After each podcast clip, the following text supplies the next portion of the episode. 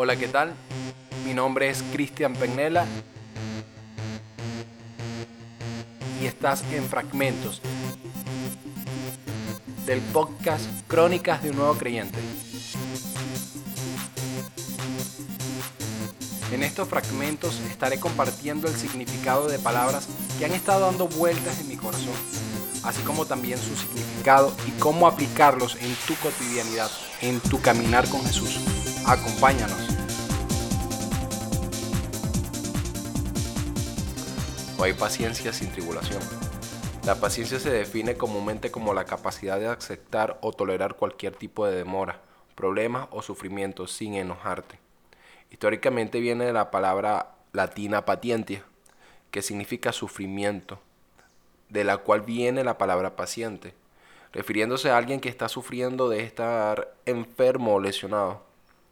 La paciencia, por lo contrario a la creencia popular, no es lo mismo que esperar. Esperar es una postura pasiva, pero la paciencia en sí misma es activa. A ver si me, me explico acá. La paciencia es, el, es, una acción activa de constante movimiento que mientras que la esperas es de estar estático, digamos que sí, esperando que Dios provea lo que, lo que tú estás anhelando. Esperar por sí solo no tiene garantías de recibir las promesas de Dios. Si esta fuera el caso, las vírgenes de la Biblia no tendría, que no tenían aceites en sus lámparas habrían estado preparadas para la llegada del Señor. La paciencia no es solamente esperar en Dios, está basada en un principio proveniente de las escrituras acerca de la persistencia y la perseverancia. De estar firmes aun cuando vemos que hay cosas que se dan por tardadas. Hace algunos días leí de alguien que ocupa fuertemente mi corazón lo siguiente. Insiste, ni siquiera un martillo hunde el clavo en el primer intento. La paciencia no viene solo por orar, de hecho, una oración por paciencia es solo reconocer que estás falto de ella.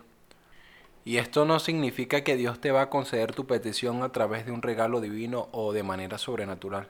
No, mi amigo. Ojalá fuese así de sencillo.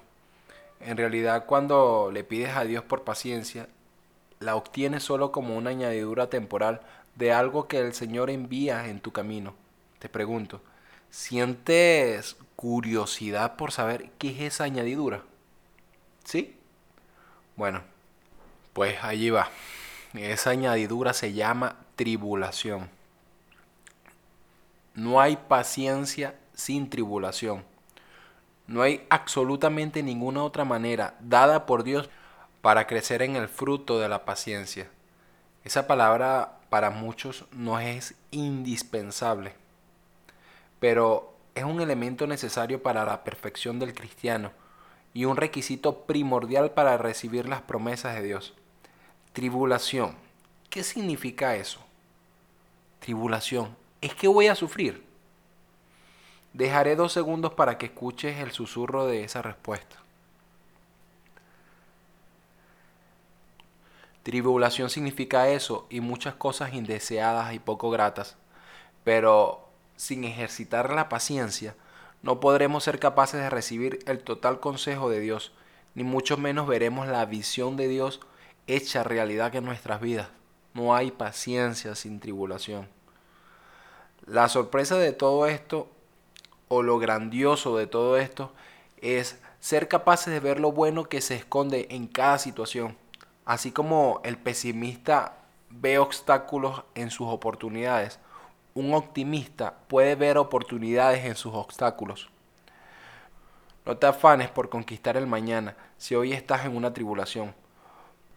Te animo a poner toda tu diligencia en esto, añadiendo a tu fe virtud, a la virtud conocimiento, al conocimiento dominio propio, al dominio propio paciencia.